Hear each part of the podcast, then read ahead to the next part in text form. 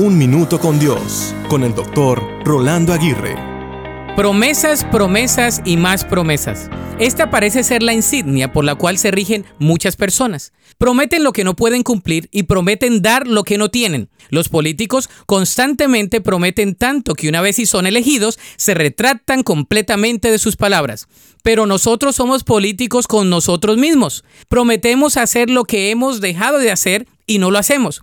Prometemos dar lo que no hemos dado y no lo damos. Prometemos invertir en las diferentes áreas de nuestra vida y no somos intencionales en tomar pasos prácticos para llevarlo a cabo. En cierta manera, nos llenamos de promesas que después no podemos sustentar y mucho menos cumplir.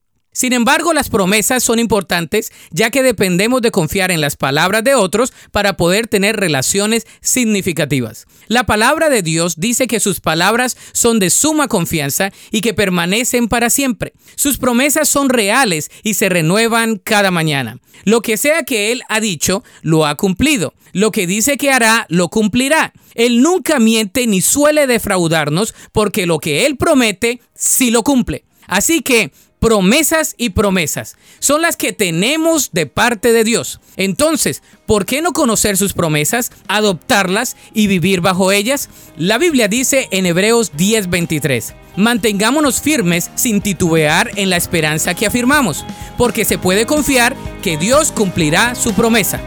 Para escuchar episodios anteriores, visita unminutocondios.org.